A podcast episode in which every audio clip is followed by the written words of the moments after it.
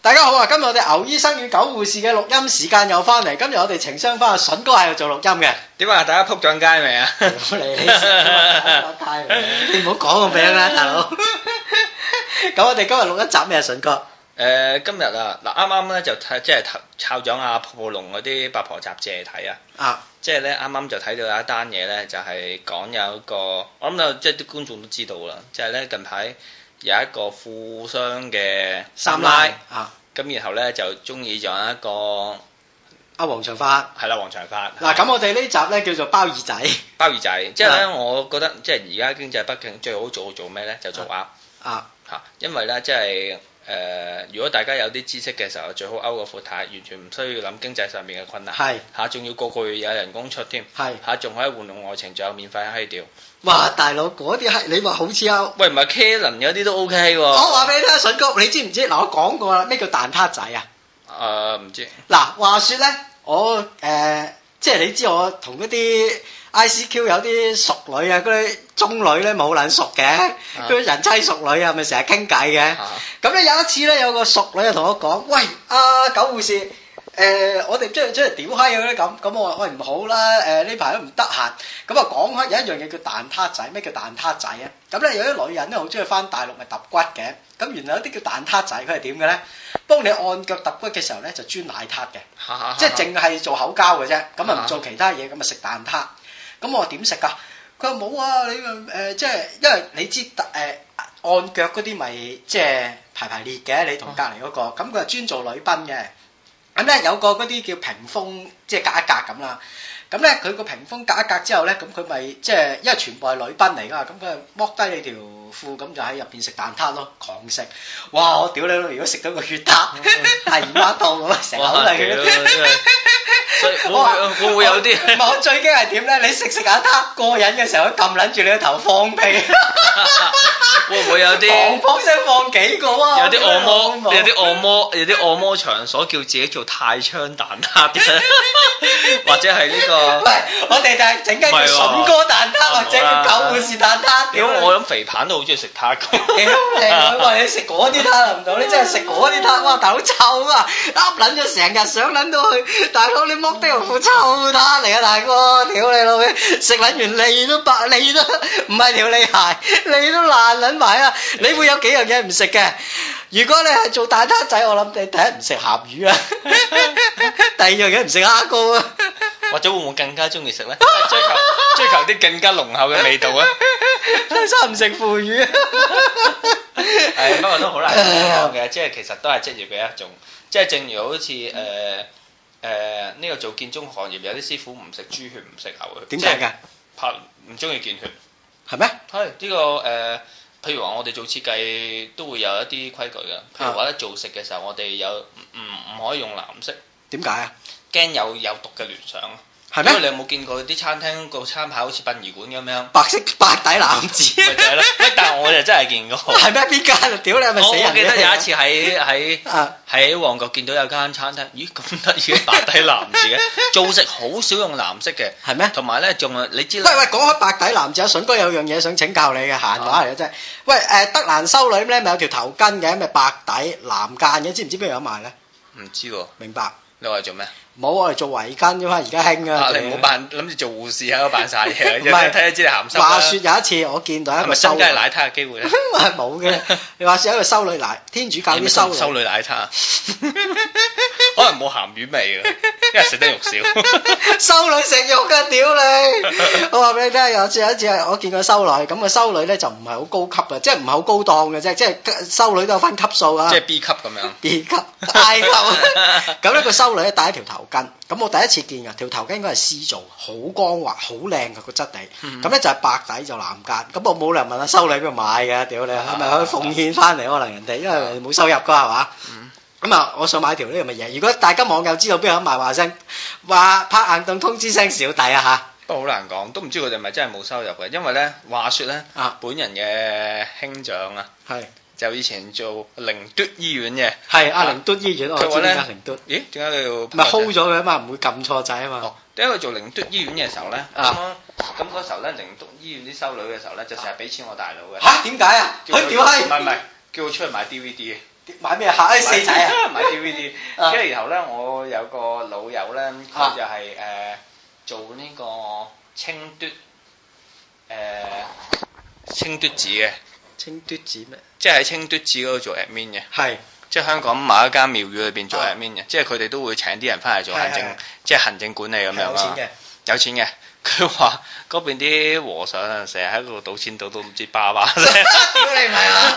係 你諗下，你話你話佢哋冇錢，你諗下佢哋邊度錢賭錢 咧？哇！嗰係啲啊清靜啫，屌你老味係啊！好衰唔衰？識着啲狗閪啊！而家啲而家啲神棍㗎嘛，呢個世界都好搞叫笑嘅，你睇下之前咧，啱啱香港有個地方咧，呢單新聞好細好細嘅啫。不過我啊睇睇嘅時候咧，誒、話香港有個地方咧，就係、本來請咗幾個少林寺嘅高僧落嚟，我有我有睇我有睇我啊有睇嗰單新後聞。後來就喺喺誒叫做咩大嶼山啊少係大嶼山，叫做喺喺咩平嗰個嗯咩誒講昂平啊昂平就誒教啲人打少林功夫，係啊開頭好多人報名，但係因為誒少林寺嘅僧人就同香港嗰啲就個管理階層就唔咬完就走晒，嗯哼，即係咧，我睇緊呢件事之後咧，其實我突然間諗起好多嘢嘅。係即係點解咧？我就會諗起嗱，即係如果你作本身係一個作，即係首先呢單嘢咧係 subsidy 嘅，即係唔係呢個係 subsidy 嘅，係政府俾錢嚟噶嘛係，所以變裏邊就唔會有咗嗰種咩少林真人 因為條線，即係條因為唔夠數或者唔係夠皮，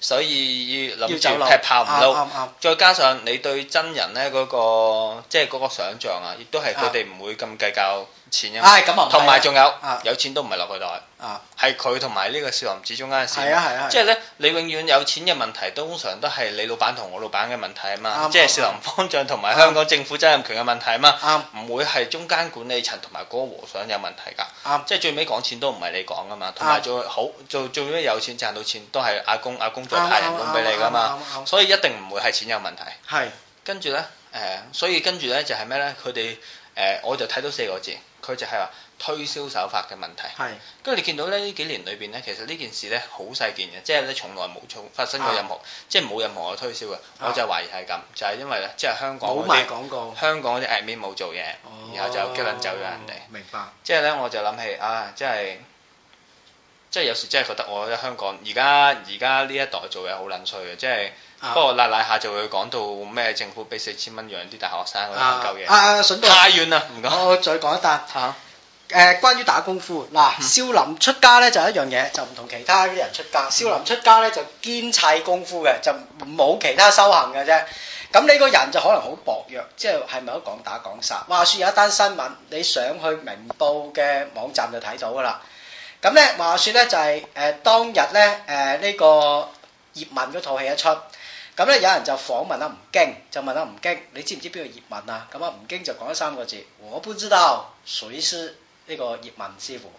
咁咧香港葉問嘅傳人咧就話唔得，佢唔識邊個葉問，我要下戰書同佢隻揼。啊咁咧，而家咧就話已經決定咗，阿吳京亦都岌頭，就話喺賭船啊，即係喺賭船嗰度咧就出公海就隻唔係唔抽係，啊！今日今日就復啊！唔唔係今日，因為我啊聽個回覆就係咩嘛，佢哋就要以一個國際搏擊係啊係 K 1搏擊條係啦，裏邊唔例唔打淨係大會啊，唔係嘛就全部乜都打得係啦，乜都打得啊，就誒呢個唔限時啊嘛，係啦，即係咧直到打到到 KO 或者投哦降一係係啦係啦，啊，咁我就想講一單嘢，香港人好多睇過葉問呢套戲啊，大家諗一樣嘢，佢哋係功夫佬，佢哋唔係一個神，亦都唔使對佢哋咁神化。第一，第二樣嘢，你睇下幾小氣，人哋只係話唔識邊個係葉問啫，使唔使同人隻抽？係咯係咯係咯，即係仲要係生死之搏喎、今次唉即係 K one 啊係生死之搏嚟㗎嘛。因為佢仲要係講話佢哋係誒阿吳經個師傅話佢唔阿吳浩定吳長啊，唔記得咗啊。佢就話唔係，即係係叫又好似係姓唔係陳長啊，唔啊記得咗。即係佢話佢就唔會派吳京出戰，啊佢話佢會派北京武術隊出戰啦，啊！係啦。即係你睇下香港嗰個功夫佬幾小氣，人哋只係話我唔識邊個係咩嗯哼。人男人最吸引嘅係咩呢？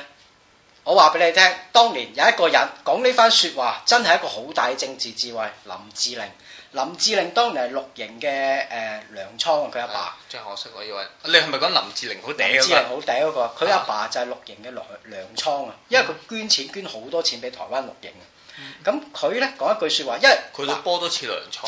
佢佢波直太嗱，直太兩衝啦但會唔，會有喂飽我哋兩個有得啦！但係會唔會有好多隻膠喺裏邊㗎？ 話有直交到個冇直交食啊，大佬屌你！咁佢咧誒，因為一個誒女仔，佢由細到大啊，我諗都受好多嘅政治智慧嘅教導。佢講男性最吸引嘅係咩咧？係氣度。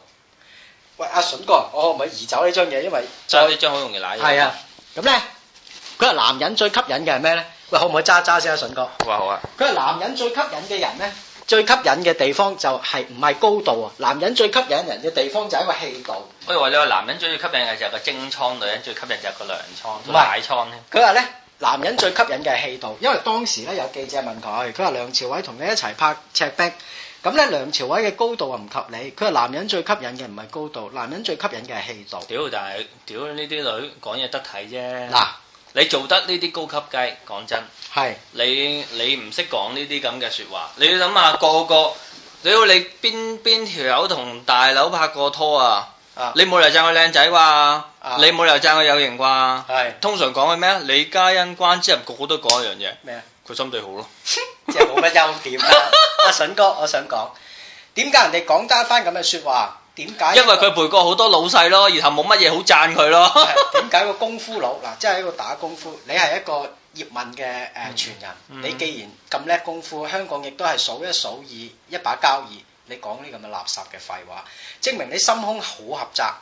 你用咩嘅方法去解決都係用武力。嗱，我話俾大家聽，有一句説話，阿、李連杰講嘅。李連杰佢講一句説話，佢話功夫係表達人嘅一個即係表達，即係你嘅意見嘅一個途徑。最低誒、呃即係即係收為最低嘅人，就係、你嘅意見一唔好，我用功夫去表達，即係我打你啦。再誒、呃高一層次，就係、誒、大家係即係切磋武藝。最高層次係咩咧？拳頭握喺手，世界你沒有。你揸緊拳頭，世界你沒有，因為你已經揸實個拳頭，呢、個世界已經變得好細，你只能夠放開雙手，你先可以擁抱呢個世界。人哋係一個大師，李連杰，我覺得佢講得呢番説話，佢係一個大師。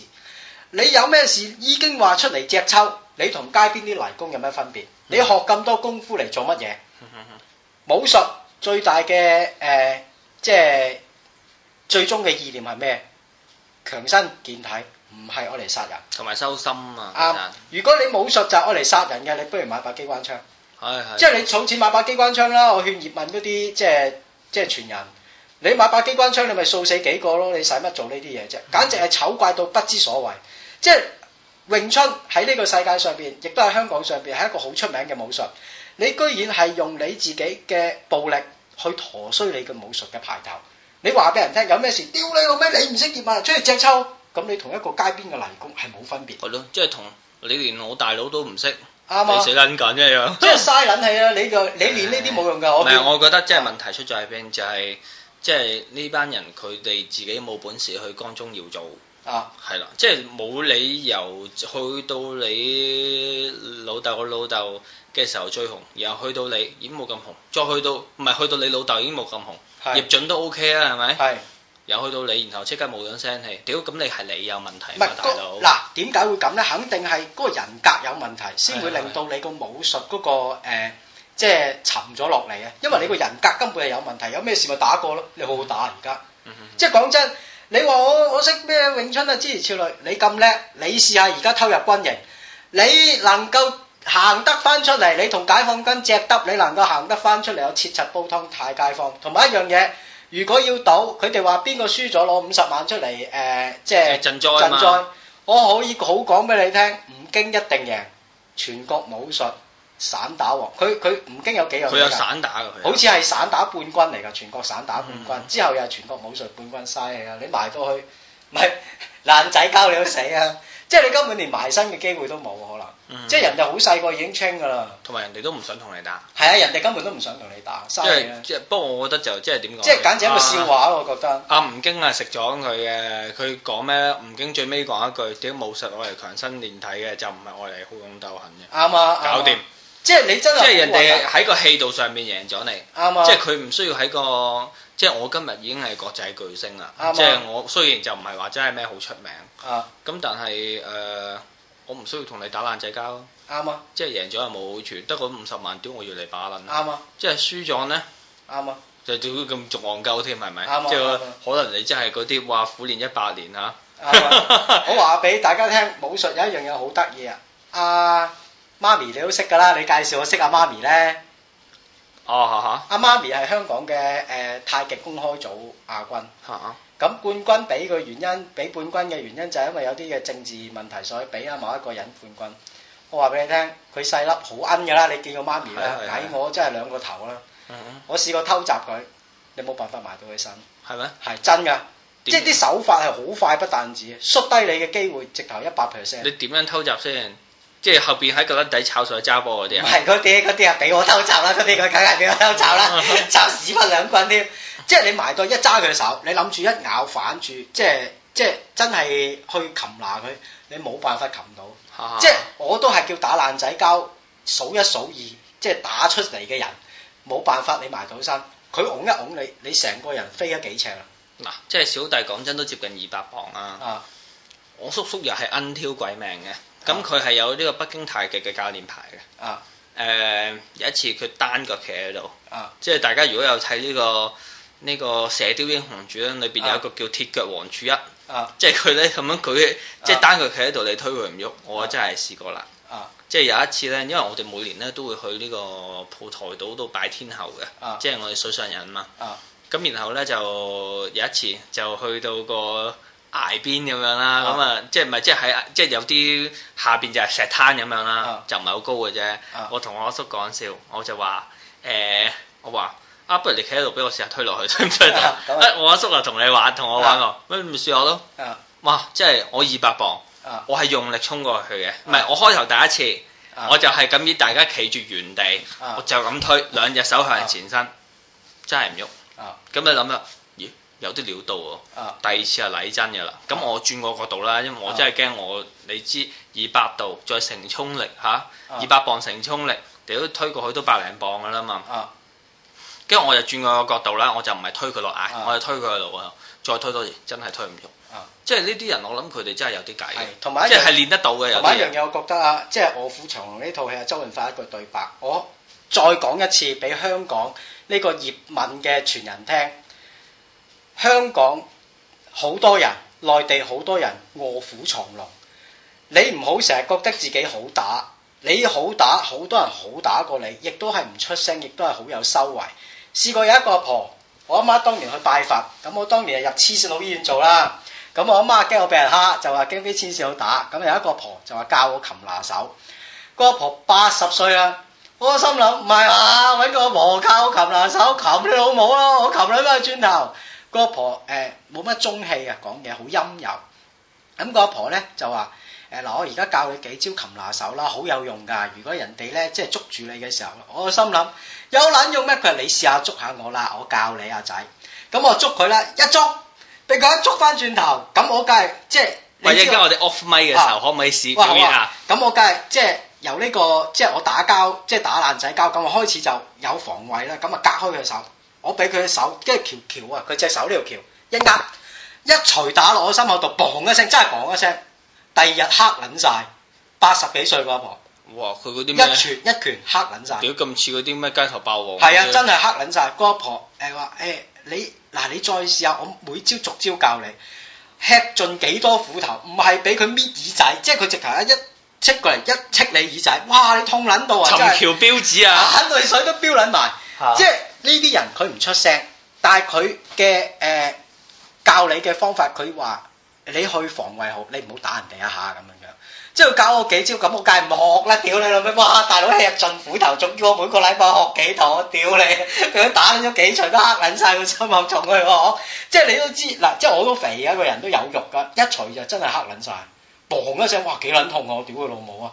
即係有好多人係真係卧虎藏龍，你唔好諗住屌你老味，我唔識你咪去隻抽，即係我唔識你師傅就去隻抽，呢啲係啲泥工行為。不過我覺得香港有問題嘅，即係大家都睇少老人家。係你諗下，其實冇㗎，我哋去到即係譬如話，我哋尊重幾多歲嘅人，四廿零歲，啊，因為知道佢有歷練、有經驗，做呢行做好耐。其實佢五十歲可能會比四十歲仲勁噶嘛。係係係係，其實去到八十歲，即係可能佢已經可以去到，即係佢有條件可以令到自己喺呢種身體狀態裏邊，依然可以發揮到以前嘅能力。啱啱係啊啱，即係正如以前啲，譬如話講真，我哋影嘢啊誒十零歲，大家揸相機，以前講緊用菲林嘅時候揸得鬥慢噶嘛。啊人嘅心臟咧可以承受到最慢速度係百分一秒，係大家咧唔係以前咧即係叫啲傻仔咧啊就諗辦法咧誒、即係做多啲運動，令到自己個心跳慢啲，係就揸四分一秒，係就盡量咧去。盡量去保持個手定啲性啲，啊屌！但係第大個咗之後，喂，你唔可以咁啊嘛！你又飲咖啡又夜瞓，成日打飛機，啊點樣揸得咁慢啊？啊落腳架啦，啱 啊，跟住而家後尾數碼相機仲可以調 ISO 添，即係啊嗰個你以前叫做個菲林嘅係啊係啊係啊，係咯，你仲可以較高兩級，屌唔撚使搞呢啲嘢。而家啲鏡頭仲有啲咩 IS，即係喺個鏡頭咧四邊咧加一個浮，即係浮啊磁環喺裏邊，啊令到你個鏡心咧哦哦同埋個震盪咧明一白齊咁樣走明。白係咯，即係其實咧誒、我諗係即係去到一個年紀嘅時候咧，慢慢就有一啲方法去令到你去將以前嘅能力去使用出嚟，但係就唔係用以前舊嘅方法啦。啱啱。啊，我仲舉多一個例子之後就唔講呢個廢話啦，阿筍哥我。哋都未講，係啊，未講啦，包包包入嗱啊。話說咧，有一次我媽咪拜佛拜咗成二十年，咁啊成日去啲佛廟，即係寺院嗰度。有一次見一個誒、呃、內地嚟嘅僧人，咁佢好謙讓個人都，亦都係好即係好和藹。咁咧有一次我就同佢玩，因為我即係嗰陣時我好細個下，咁啊十幾歲，咁啊血氣方剛咁，咁啊我同佢玩，佢擺隻手喺張台咁樣擺喺度，佢話你試下掹起我隻手，冇辦法掹得起。你幾多歲先？十幾歲嘅人，十七八歲啊，喂，都咩嘅喎？嗱，講真，誒、嗱，我老豆係做剪鐵噶嘛，係即係佢哋嗰啲橫練一身肌肉咧，佢只要握隻手喺度嘅時候係，佢係坐喺度嘅啫，佢唔係企喺度，嚇嚇，即即係係冇辦法移動佢半寸，係嘛？即係你總之用任何方法，左掹右掹，向上掹向下掹，推壓，即係乜用嘅方法掹都冇用，佢只係坐喺度啫，個人好平靜。嗯，你冇辦法掹得起。咁咧，原來咧後尾我知道咧，佢係一個誒喺、內地好出名嘅一個嘅氣功師嚟㗎，即係誒呢位嘅大師係幫人攞氣功啊，同埋針灸去治病但係。你信唔信氣功咧？半信半疑啦。上次我見過之後就半信半疑，因為你冇辦法嗱。如果呢個人用力，通常就係好大力握呃落去噶嘛。佢只係將隻手平放喺張台坐喺度，你冇辦法移動佢隻手半寸嘅。自己親身經歷啊，呢啲都都唔係吹水，即係話啊，屌你！你拍出嚟㗎，自己親身經歷。你掹又好，即係你個人嗱，佢坐喺度㗎，平坐喺度嘅啫，隻手擺喺張台度。你個人嘅力點，你唔可以話哇一死命呃落去，冇辦法噶嘛，啱唔啱先？你左右搖右右搖，你隻手臂都可以咁樣搖到啊，搖唔到，你一寸都喐唔到佢因為其實有個比例噶嘛，你譬如話，好似我侄一歲咁樣，啊我隻手就咁擺喺度，啊！我用少少力，其實佢都移唔到我隻手。啊啱，啊但係我就喺度諗個強弱比例係咪？我係十幾歲啊，嗰陣時十七八歲噶啦。屌！但係你以前成日食嗰個咩三餸一湯啊？屌 係你勢力極都有個譜啊，勢力極有咁啊！個你以譜前又要做家務啊，又要做都同埋嗰陣時誒十七歲我學緊學緊詩啦，都做緊塑膠舞嗰啲。嗯即係個人散極有個譜嘅，你真係喐唔到佢手半寸，即係半寸都喐唔到，即係連喐都喐唔到啊！嗯但係佢唔使用力㗎，淨係放喺度啫，嗯好啊温柔咁放喺度。哦，不過我個就係呢啲咪即係深藏不露，同埋真係好多卧虎藏龍。即係我個老友阿窮爺咧，啊阿阿 Jagan 爺啊，啊阿 Jagan 哥佢個佢個舅父咧啊係又係內地公安教拳，好似同你舅父一樣咁啊，應該。啊即係咧，傳説之中嘅免去針啊，即係東方不敗嗰啲啊咧，揾手指飛針又穿嘢咁樣啦。即係我聽阿 J 人哥，不過 J J 人哥講嘢係十分之水分比較比較多嘅。梗係點知道主要但係即係佢話佢話佢係見過啊啦，即係就真係飛針透壁咁樣咯，可以。啊不過呢啲都係一啲坊間傳聞啊，啊啊都！不可不可盡信。你舅父又係嗰只噶嘛？係啊係啊係啊！啊教嗰啲突擊隊啊！我哋唔講呢咁嘅廢話啦，我講翻正題啊！包二包包二仔嗱，咁今次咧，我覺得阿 Karen 咧同埋阿即係黃生咧，根本上係誒佢哋嗰個感情係好真嘅，反而佢同阿 T 富相但係你點睇啊啊啊呢個啊長髮嗱？阿長發會嗱我會中意阿 Karen 咧？嗱，我咁睇啊，第一佢影出嚟啲相，阿 à, Karen 都保養得好好啊，三兜嘢都。嗱，不過你你又諗翻下喎，嗱廿零歲僆仔，廿三歲，係你嗱，你你講埋先啊，筍哥。我哋用即係咧，我哋用呢個發展心理學去睇呢個問題啊，係即係我哋唔需要需要有學術 background 嘅，但啊係咧你經過廿三歲呢個階段係嘛？係，廿三歲中意啲女係點㗎？我中意熟女咯，廿三歲唔係中意中女。話咁係啊，廿三歲中意中女係啊。咪？我可能阿長唔係而家老就中意靚妹啦，屌你！你嗱我話俾你聽，你想知男人點解年紀大咧？你逢係過咗四兜嘢，好似我而家咁咧，你中意邊啲啊學生妹啊？嗱不過但係你諗微下波喎學生妹咯，着短裙嗰啲。廿零歲你一定係諗緊嗰啲，喂屌張柏芝唔啊。係喎，廿零歲嗰陣時諗緊啲熟女大咯，腰有大波啲怨婦。啊，不過我都聽過有啊嗯啲有啲同學仔係好想同老師搏嘢啊。係，我中意怨婦咯，廿幾歲。誒嗱，我我自己咁睇啊，你阿筍哥頭先表露，即係你覺得唔係為錢啦，唔係為簡單啲錢嗱？點解咧？阿黃生係一個咩 background 咧？A B C 咯，即係嗰啲鬼仔嚟嘅。鬼仔一樣嘢得意啊！鬼仔見鬼妹見得多，鬼妹通常十幾歲啊唔襟老嘅，過咗十幾歲之後好撚老嘅。係係係咁你見阿 Karen 個樣咧根本唔似，即係咪卅歲咯？嗯即係個樣卅歲咯。咁啊，黃生咪廿幾歲。咁其實個樣係 O K 嘅，大家好匹配嘅個樣，等我揭啊翻呢一頁先。因為個樣幾匹配嘅，即係唔會話特登突然間殘得好多咁樣樣㗎。哈哈因為同埋而家啲人好識保養，我覺得佢哋又未必係真係為錢，我覺得。嗯嗯嗯因為如果為錢，咁啊講真一樣嘢啊，阿 Karen 已經俾人斷咗水喉啦。嗯咁哼啊斷咗水喉，你有錢極有個譜啦。嗯哼即係最後咪都係阿 Karen 哥、阿 Karen 姐啊，可能即係挨挨阿黃生邊啊。喂，其實呢啲即係呢啲咁嘅大新聞咧，都誒即係其實都大家耳熟能詳啊。啊但係誒，你身邊有冇試聽過呢啲咁嘅故仔咧？蛋撻仔咯，但係我頭先咪蛋撻仔洗咗啊！係係蛋撻仔細啊咗。我話俾大家聽，嗰陣時咧，我上網咧就偷啲熟女揾啲熟女傾 偈。大陸咧原來有一樣嘢叫咩咧？叫蛋撻仔。嗯咁咧叫蛋撻仔咧，就係佢哋啲女咧，啲師奶冇中意上大陸唱戲啊、按腳啊、做按摩咁嘅。嗯咁咧原來咧佢哋按摩有一個服務叫做咩咧，就食蛋撻。咁啲誒麻甩佬咧、麻甩仔幫你按腳嘅時候咧，就即係除咗你條褲啦，咁就喺度幫你就口交，啊即係食蛋撻堅食。咁咧佢哋話好享受，因為唔使堅撐啊嘛。喂，堅食同假食有咩分別咧？堅食啊，假食都舐兩下。即係你譬如話 吹吹簫都有堅吹同流吹啊嘛。唔係 佢堅奶啊！屌你奶過鳩幾鐘頭，大佬仲唔係堅奶？啊屌你老味，突然間俾佢撳撚住個頭放個屁係嘛？咁啊呢個滋玩味法啦真係！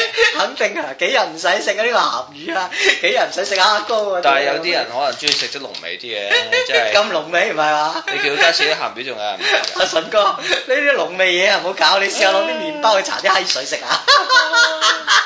哇，正到嘔掂，仲要買啲芝麻包， 特別正啲啲味。咁其實誒、呃你見香港啲女士啊，都揾去大陸揾啲蛋撻仔去玩嘅時候，咁你包二鴨、包二仔啊，其實喺呢個虎權解放咗嘅年代，係好多人都想去做。第一，誒、嗰、個嘅男性後生過你老公，性能力亦都狼過你老公。嗱，好得意啊！我哋做性愛呢一樣嘢，我唔知阿筍哥你多唔多呢、個即係性嘅拍檔嘅對手？你可唔可以唔 keep 本雜誌集中啲錄係音唔呢係？我想睇啊下有啲咩新嘅資料可以啊好講，你繼續。咁咧嗱，性對手好得意嘅。嚇如果咧你多性對手嘅時候咧，你會發覺一樣嘢，你嘅性技巧係有一個 pattern 嘅。譬如有啲人先打茄輪啦，再抄嘢啦，再咬波的啦，再屌閪啦。有啲人又專舐腳板先啦，知即係你如果知道個性對手，你有唔同嘅性 partner 嘅時候，你就會知道每一個 partner 會有唔同嘅表達方式嘅喺性愛上邊。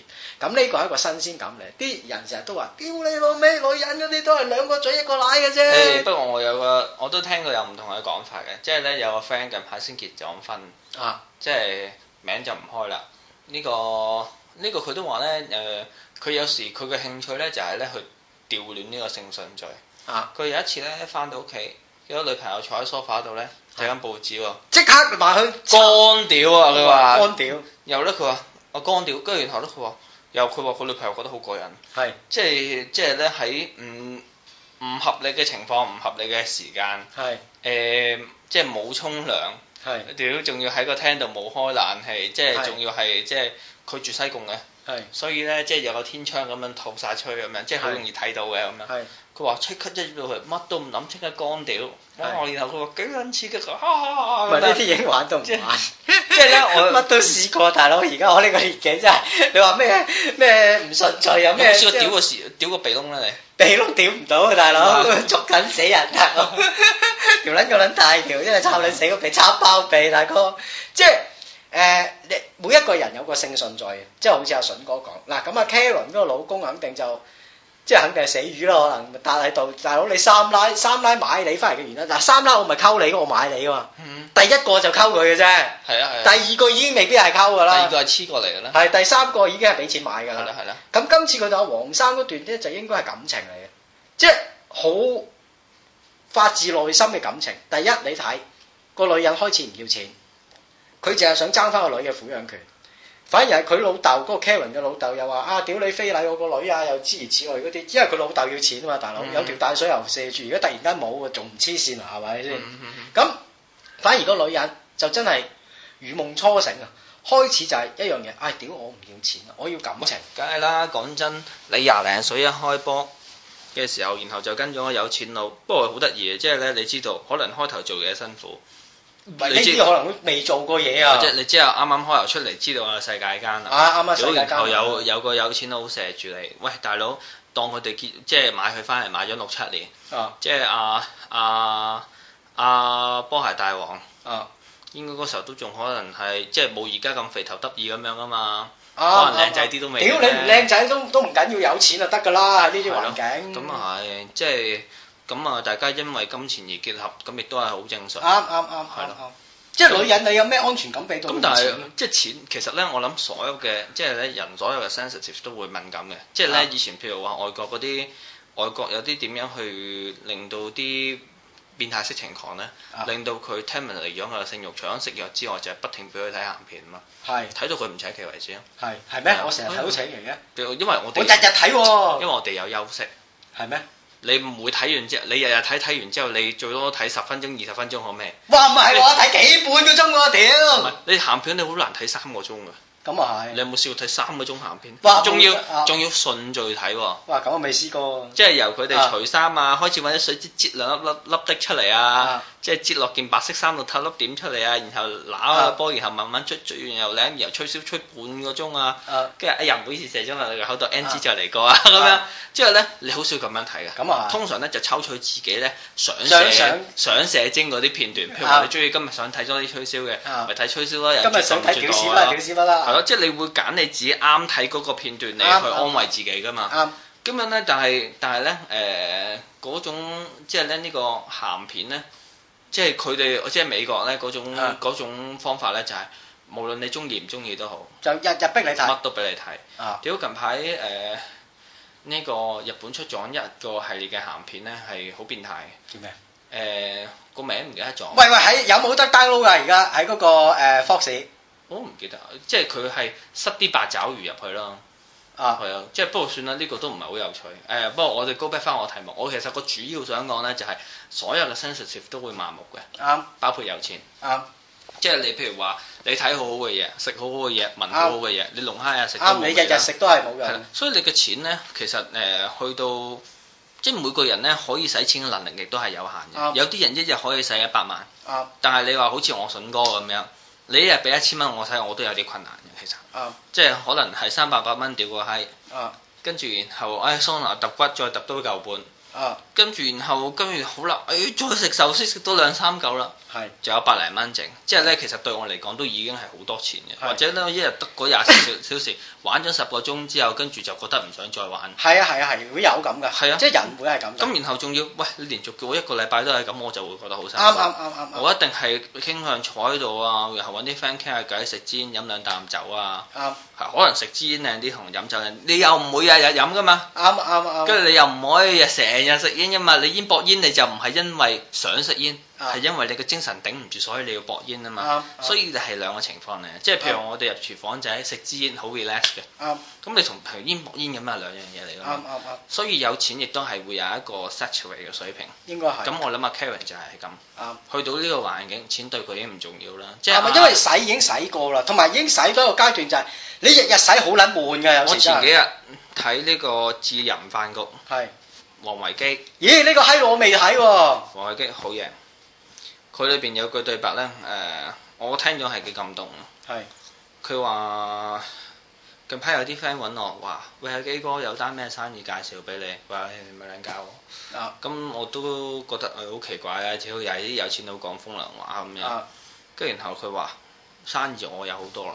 啊去到我呢個年紀都四廿幾歲啦，我梗係揾啲我冇嘅嘢啦。啱係啊，跟住佢話而家冇咩，即係呢、個佢話誒，即係一係咧就成就感咧再創高峰，所以咧揦下士攞嚿屎嚟玩啫嘛。啊即係搞得掂嘅時候咪英雄咯，搞唔掂咪契弟咯。啱即係咧已經係去到人生要進行博弈先有刺激咯，係係呢個狀態。所以點解啲人咧去到咁上下中意去做總統啊？嚇係係係係，因為已經即係佢嘅喺佢嘅 level 好多嘢都可以達到，好多嘢都買到，好多嘢都啊得到嘅時候，即係咧，如果其實已經係要風得風，要雨得雨噶啦，已經。啱啱即係佢嘅錢可能真係已經同一個津巴布韋比起嚟嘅時候，佢用啲錢用多過佢都未係定，係係係咯。即係其他嘢佢都覺得唔重要，即係咧嗯佢就去欣賞一種我能夠對一個企業起死回生嘅，即係好似大前年一咁樣咯。啱啱啱佢啱都係咁噶，即係啊即係佢已經冇錢對佢嚟講已經唔冇係問意題義啦。冇意義佢係啦，覺得可以，即係佢好似一個醫生咁樣，佢可以將一件事由零到冇，零到有，誒、啊改，即係咧嗰種扶身救死嗰一種狀態咧，咁佢啊先至有滿足感。啱。所以我諗阿 Karen 佢都係對錢銀都麻木咗，啱，佢反而對感情嗱，我睇咧佢人生冇嘅就係咁。感情咯，同埋被愛啊嗱，有錢同埋資源共享未必係一個關心嗱，雖然呢啲已經係一個基本嘅關同埋你心，開頭嗰幾年啊，喂大佬，人哋咁揾條大手又射住你，射埋你屋企，射埋你老豆老母嘅時候，啊喂你當份工咁去打㗎啦，啱啊，即係你如果你係誒、呃你走去溝仔嘅時候，等於好似而家翻工玩 PSP 一樣，啱，你老啱闆實炒實你炒你㗎嘛。啊，啱啊，屌你點敢去溝靚仔啫？屌啱乜啊咁大條水魚，而家咁大個靚仔翻嚟，哇！呢啲簡直係人肉公仔嚟㗎啦。啱啊，啱啊，嚇呢個 model 咁嘅身形，model 咁嘅面孔，即係咧啱啊女仔有爆乳同顏，呢啲就係咁，呢哇正，呢啲係 健碩同顏嚇，哇正啊，條撚又勁，屌係你咯老條味，撚又又 有胸肌，屌你老又味，發又發式吹簫啊，哇正啊法式食撻，啊屌發式你。撻食發 撻不過啊，好老實講啊，筍哥又講一單嘢。話説咧，我有個阿寶寶龍有個親戚啊，嚇係人哋二奶嚟嘅，係一個香港好出名台灣富商嘅二奶。嗱，咁啊，邊個我唔夠膽講啊嚇，因為一講開就即係知係串邊燒個啊串燒，啊，咁啊串燒食。我哋唔可以，我哋嘅咁啊話節目説仲咧，要寶保寶住，龍嗰、個、呃、表姐咧就好靚㗎。誒、結婚即係我哋即係結婚嘅時候，啊佢表姐嚟㗎。寶寶龍個表姐係咪寶詠琴啊？唔係好靚 啊！誒，保齡球五尺就十 sorry 啊一寸高，五尺十一寸高嗯，三十六、二十一、三十六嗰啲咁嘅。哇咁正，嗰次嚟點解着寶件寶龍 one 遺傳 piece，唔到少少嘅？遺傳唔到啊！直頭一啲都遺傳唔到。嚇你一嚟到係好，即係個樣一睇就知雞格，好即係啲高級雞格喎，即係等於你間嗰啲咁高級雞格。嗯咁咧，佢話説咧，有一次阿寶寶龍就同佢哋一齊去食飯，咁佢咧個表姐咧就係因為出身啲勞苦階層啊，佢以前咧個佢點解會黐到呢個富商咧，就係、做一啲嘅誒化妝品攤攤，咁個富商咧就成日嚟買嘢啊，送俾啲二奶嘅，咁佢咧就幫佢包得好好睇睇啊，又即係好窩心嘅服務，咁啊黐埋個富商度就一齊住，咁啊做一個富商嘅唔知即係二奶三奶嗰啲咁嘅嘢啦。咁咧喺香港住九套山，咁咧出嚟係應屎應屁嘅，即係同我哋食飯都好啦。咁啊，我啊未同過，即係見過一次之後咧，同寶寶龍食飯都好虛，即係個人都係好好，囂啊，即係好低層次嘅，嚇好低層次。話説有一次，佢老公嚟接佢，咁咧一嚟到要找，即係佢誒老公咧就閪有閪面一嚟到，咁咧就抌低嚿錢，就誒、呃要要好似唔知找今個月嘅家用定咩啦，一去到間酒店劈低一嚿錢，真係一嚿喎，即係用用真係用鹹水草綁住用啊鹹水草綁住咧，咁一嚿錢劈低。佢我問佢阿寶寶龍咁阿表姐做啲咩，佢話即刻死狗。好似臭老細咁，哎呀你辛苦啦，點點，即係好似拍電視劇咁，完全變撚晒兩個人。啊，你小心落樓梯，我送你去邊度咁樣，就係咁樣樣嘅態度。即係因為佢為咗錢啊，大家已經即係講真一句，你唔好講感唔感情啦，我用錢買你翻嚟嘅啫嘛，啱唔啱先？即係已經係冇感情可言㗎呢啲，大家都明白得一樣嘢，你喺我身上邊係攞錢，我喺你身上邊係攞一個嘅玩具。定期嘅玩具，你吹簫吹得叻啊！得閒又玩啲即係古靈精怪嘢，獨龍磚啊，屌飛你天老味含撚嘴 啊！唯有飛天林林嘴咁犀利啊，即係玩呢啲嘢。咁今次阿 Karen 咧就應該係咁，即係人哋為錢去到買你。咁阿黃生嗰啲，喂大佬，你第一靚仔，即係你唔好講個樣話唔靚啊，起碼身形 OK，肯同你講感情，可能係真實又唔定嚇，假嘅又唔定。我講一樣嘢啦，佢喺外國長大，外國嘅文化同香港唔同，外國嘅人睇誒。呃香港嘅人同外國人睇人亦都唔同，即係外國啲鬼咧睇誒女仔咧三四十歲咧，因為鬼鬼婆好老噶啦。但係你見阿 Karen 三十幾歲、四十歲好似係咪啊？四十幾啊？三十幾啊？唔記得唔啦，記得啦。但係你見佢樣都仲睇得㗎嘛三？X 啦嚇啊！你見佢樣仲睇得㗎，咁、外國人又唔係好 care 呢啲嘅，即係佢個文化令到佢唔係好 care，同即係埋啊我近排去做咗一間啊誒、某香港某大牌子公司有個經理結婚，啊咁然後嚟到全部都非富則貴啊 model 成咁樣，係咁個老公咧就三十六，個老婆三十三，係哇屌，好似個阿婆同個仔結婚咁樣。吓，唔係話咁個撚老，老唔個老公好後生，好似奧巴馬咁樣嘅，係但係點解個老婆誒三十幾歲咁撚殘嘅？即係好長嘅魚尾紋啊，好大個屎忽啊，哇！大屎忽好玩過巨烤。係 最中意玩啲乜嘢啊，大但佬！我諗係啲橙皮炒哇，佢邊個劈劈聲喎，屌啊你！仲有鹹魚味嗰屌啲啦，你一路打有梅香鹹魚 味啦，你唔好成日諗住啲屎忽男嘅你啊！即係即係好撚大鑊， 即係冇啊！我我諗你我諗你講得啱嘅，即係我認同你嘅觀點，係即啊係佢哋佢哋對愛情嗰種睇法係有少少唔同嘅，啊啊！係咯，同埋一樣嘢啊，今次誒、呃我我想講女人嗰個慾望啊，我哋成日即係抑壓咗一樣嘢，就係話啊，女人係咪冇咩嘅慾念咧？喺中國人嘅誒、呃框架裏邊，尤其女人係冇性慾嘅。你你我哋灌輸個態度係咁噶嘛，男人鹹濕係好應該嘅，女人係唔應該有呢樣嘢，係被動性嘅，即係性慾係好被動。嗱，廿幾歲靚妹我唔知啊嚇，廿幾歲靚妹可能好被動都未定，因為識得少啊。啊哈即係你話十零廿歲嗰啲，阿妹嗰啲咧，唔夠膽問你都阿妹話係，不如抄下嘢打個 K 輪啦喂！如果你上嗰度你屌閪， 你都個馬妹啊，煎鳩你兩巴妹，屌你！你真係想死你啊！喂兩班買個機會都好喎，其實唔係話筍哥，你介紹我啲咁嘅嘢， 佢個我驚妹踢袋屌我老母，誒你阿老母妹你講粗口㗎，屌你！係咩咁樣變態阿妹你同佢講呢啲，佢真係屌鳩你啊！你估佢傻㗎真係？咁你唔通同佢講喂阿妹去抄下嘢？嗱，廿十幾歲嘅我唔知，我識好多誒、呃即係大大嘅女仔，譬如三十幾歲嗰啲，即係我話媽咪嗰啲你啊，媽咪嗰啲啦，媽咪就更加性慾旺盛啦。我話俾你聽，佢講咗一句説話，話話説你睇下大提琴講一樣嘢好得意。喂，我哋都好需要噶嘛，咁如果有需要嘅時 佢候同，你講啊，係啊，真㗎，大提琴成日同我講呢咁嘅嘢啊。 啊大提琴我都好需要噶嘛，咁我好需要嘅時候，我梗係想問下你，你尺寸有幾大㗎啦？咁因為嗰次佢問我，喂，阿九護士你條嘢有幾大條？我話不如你摸下試下 啦。咁佢話哇咁樣，我驚唔係摸喎，我落口喎。我話咦咁樣啊？不如咁，我哋揾笪地方沖乾淨涼先。而家唔好搞呢咁嘅嘢住，繼續我哋傾下偈飲下 酒先。佢真係嚟嘅時候，你賴嘢啊，大佬係係嘛？係即係肯定做錯事啊！唔係啊唔係，我驚你爆盤骨，嗱，講真，大提琴你見過大提琴未？我未未，哦我睇過相。大大提琴個樣 O K 㗎，個樣甜唔係嘅啩，個樣甜嘅，但係啲係個人肥啫，但係佢肥得嚟都係有波有攞嗰啲肥。我話説俾你聽下，大提琴有一單嘢不爆過，又肥又冇波都好恐怖喎，真係哇！咁我真係好恐怖啊！應該成正比噶嘛。屌我嗰陣時識一個 I C Q 女，咪有肥冇波啊！屌佢老母哦，係咪 T 嗰個 T TVB 嗰個唔啊？係啊，唔係 T V B，另外一個啊，屌你！啊，咁咧話説咧，阿大提琴講一單嘢我聽，佢以前個男朋友咧係香港 co 香港 Ruby 嘅 coach 啊，香港 Ruby 隊嘅 coach 嚟。佢話個人好大隻，好有型，但係咧條撚咧 好似粒花生咁撚樣，即係好似個手指尾咁啊！嚇啊咁撚大佢話扯撚咗旗喎，係係扯撚咗旗，好似我隻手指尾咁喎。啊 咁啊兩隻手指咁，我嚇唔係話咁樣都得㗎，係啊！嗰佢坐我坐上去佢度都感覺唔到啲咩嘢嘢啊！咁我話你拍拖咁點啊？冇啊，搞咗三四次嘢啊，冇啊，唔再拍你，你都冇玩嘅我嘅。後尾佢話你犀唔犀利？我話好犀利啊！ 後尾佢隔咗頭仔話抄鳩我㗎，咦係幾犀利！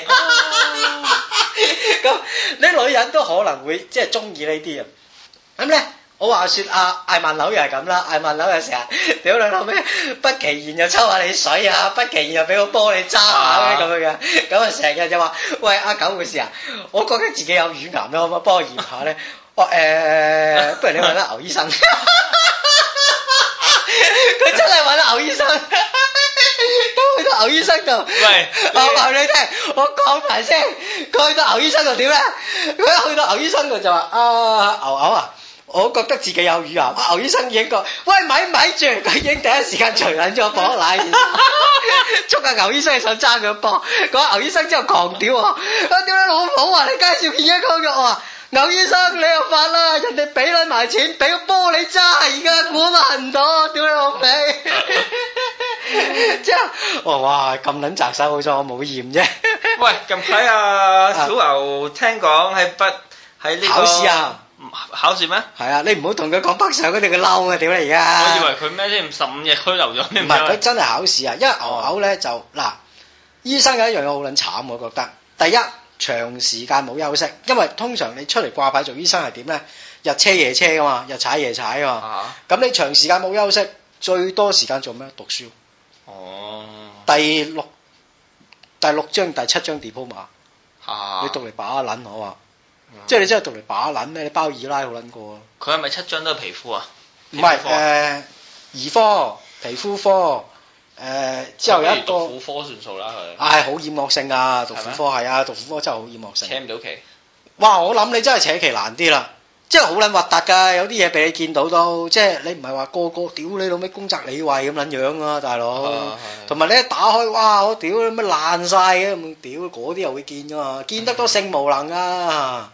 真係㗎，男人做得婦科都會性無能㗎。不過係嘅，即係你其實本身係誒、呃我諗我諗本身個個醫生對於對血肉模糊都要驚嘅，不過見得多會唔會冇種感覺？啱啊，等於女醫生㗎，我我我好少即係即係我問過阿牛牛咁，我話喂你識唔識啲女醫生？佢話冇冇識啲女醫生，我 問啲女醫生吹唔吹簫？啊不過我我 聽我聽講話，即係點講咧？如果誒、呃即係護士係你女朋友咧，即係啊好你窄使嘅真係好窄使。佢哋話誒點講咧？佢哋唔會怕醜嘅。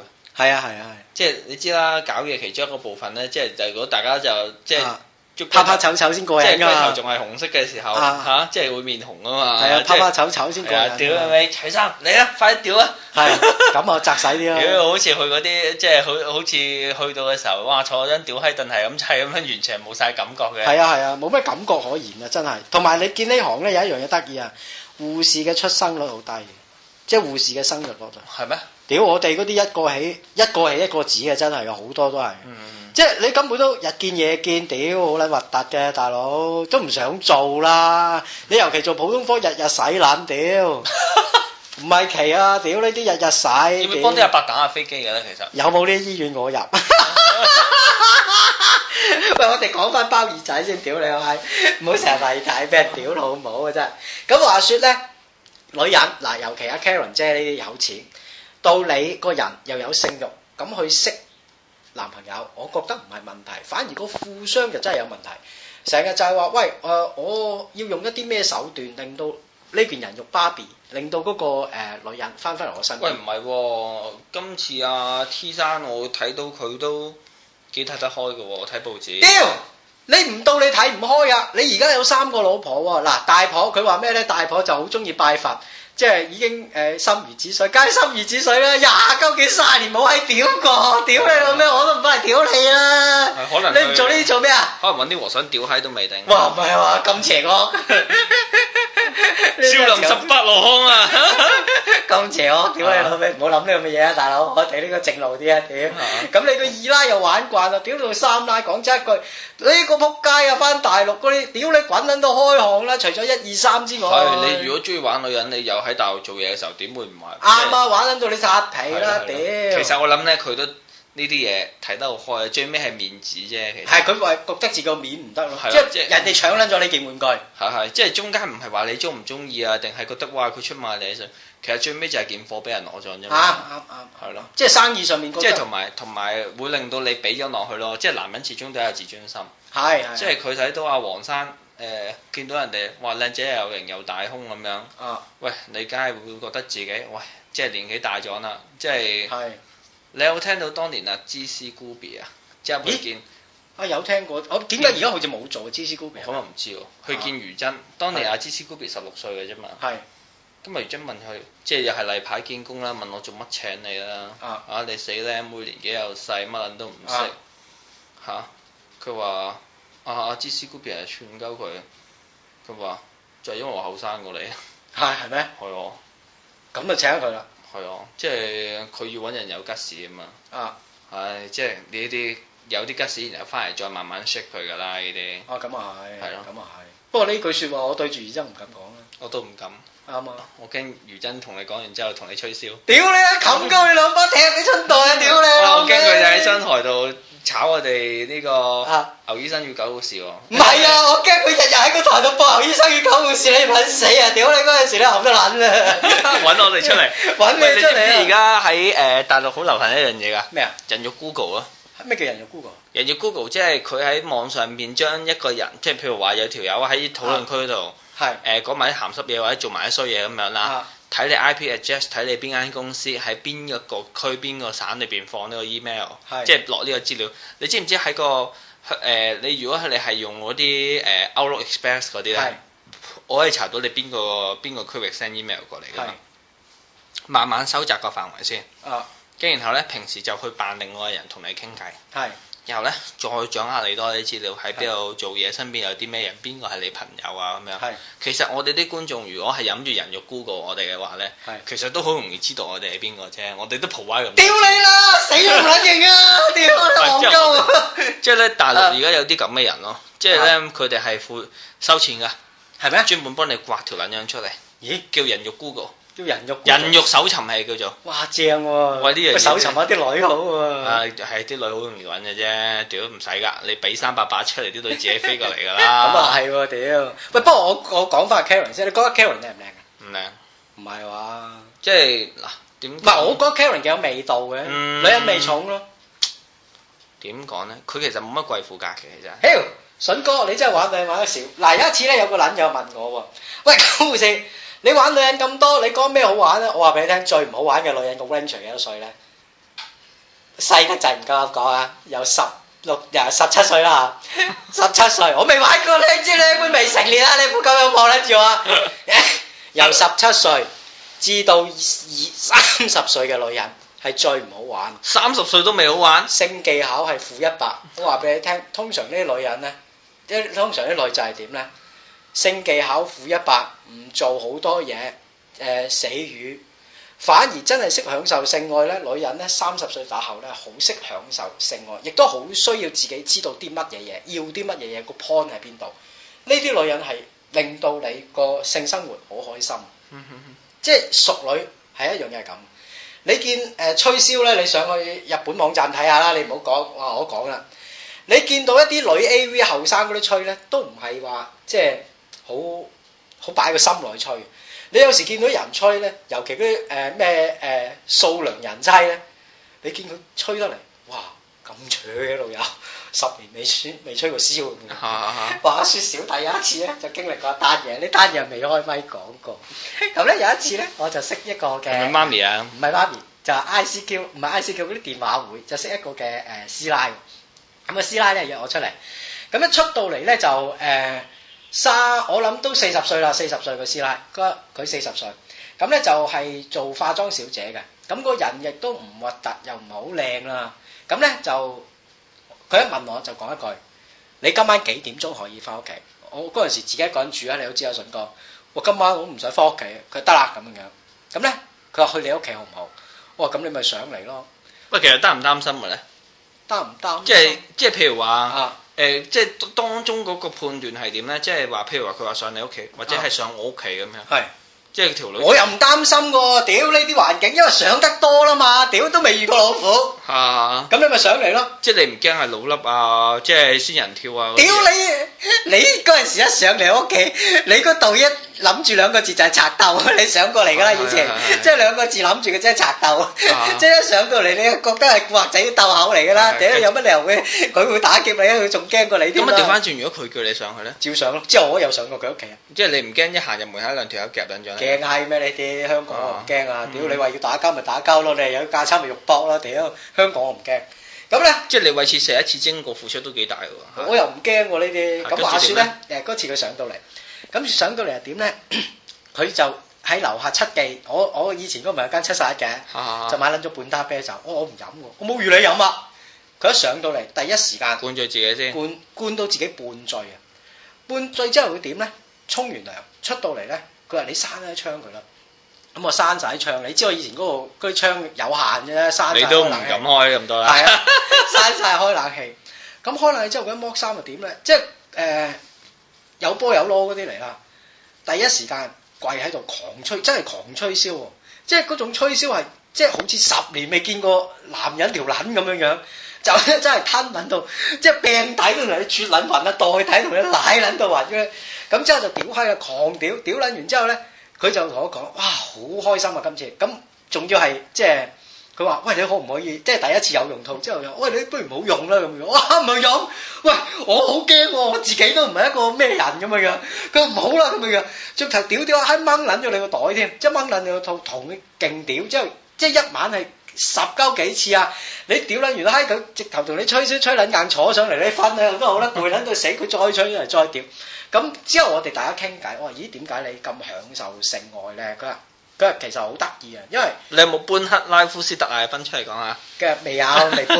咁咧原來咧佢一個呃誒呢、個女女人咧，佢講佢話誒佢老公就即係之前好早啊離咗婚㗎，佢好即係好後生已經離咗婚。咁咧就誒、拍散拖，咁就誒、拍過好多，咁都係一啲即係唔啱嘅，即係個樣又唔啱啦。第一年紀大過佢，第二樣嘢又識唔到男仔，因為佢話佢自己年紀有翻咁上下，中意佢嘅，亦都係一啲大年紀嘅男人，同佢一齊嘅誒，即係玩嘅全部都係女人，又冇咩人介紹俾佢。咁嗰次好突然間嘅一個機會，佢啲朋友又介紹佢上電話會係識咗佢，咁佢咪瘋狂同你屌閪咯。即係大家嘅即係關係都係維持喺呢個性關係。嗰陣時我上咗佢屋企啊，佢特登攞日假同你成日喺度屌閪咯。哇，好驚喎！係啊，即係成日屌啊，唔係講笑啊我。知佢食嗰啲病藥，佢又咁，我我唔知佢有冇食病藥喎。總之佢瘋狂屌閪咯。下下即係日一日就係瘋狂屌閪，佢話好好想佢做呢樣嘢啊！即係佢佢話第一又唔係做得好多，又唔係成日有得做，一有機會咪好中意做咯。即係我覺得女人去到咁嘅年紀反而仲吸引啲喎，係即係佢係好享受性愛，亦都好知道自己要啲乜嘢㗎，亦都好識去享受性愛㗎。譬如佢買啲好多小道具俾你一齊去玩嘅，大家下下，即係你靚妹唔會㗎嘛？你叫佢話喂，不如咁啊，阿妹咦咁着核突！個校服啊！屌你老母啊！着屌你，你做做唔做撚 啦！屌你老味！喂，着條 T 恤，屌你老母！啊即係佢嗰啲就即係自己着埋㗎啦，係咪已經即係着埋上嚟你屋企咁滯㗎啦。咁、嗯即係係唔同㗎，兩個享受係即係一個識得情趣嘅女人，同埋一個唔識情趣嘅女人可。能 Karen 姐而家 Karen 機已經好識情趣㗎不過啦。大家有冇睇過《恒生少女事件簿》啊？咩啊？嚇，你冇睇過啊？有條女就喺恒生銀行度做嘅，跟住哦，有啊有啊有啊有啊有啊！我哇當年扮護佢就 士。話我係小護士啊，哇！屌你！我係護士仔。哇！我想屌呢啲位有冇我啊？話跟住然後咧，佢男朋友咧網佢話，啊即係佢初頭話你合埋眼先啦，唔准睇。啊跟住然後咧，佢話我係護士仔啊。跟住然後咧，佢啊男朋友碌翻張，佢話你係咪硬晒啦？啊跟住佢話，跟住然後佢男朋友好淡咁過咗去，哇！你件衫咁膠嘅，邊度買啊？啊屌你唔好問呢啲啦！ 哇！我覺得就係咧，唔好睇佢搏嘢嗰段，佢搏嘢都好大波條女，係但係咧 你唔好睇嗰段咧，你都要聽佢個 conversation 嚟得已經夠硬嘅屌。哇！你都覺得哇！屌你老味，真係咁咁，即係即係覺得哇！呢條女真係好識玩，真係唔係都我想咁樣要呢啲女朋友啦，屌你諗都唔使諗，想要呢啲女朋呢友啲真係啦。人間空氣，呢啲真 係殺人就最啱用呢啲啊！屌，喂咁好啦，我哋一集差唔多啦係，咯，我哋都諗得好長噶。喂好啦，係咁啦，拜拜拜拜。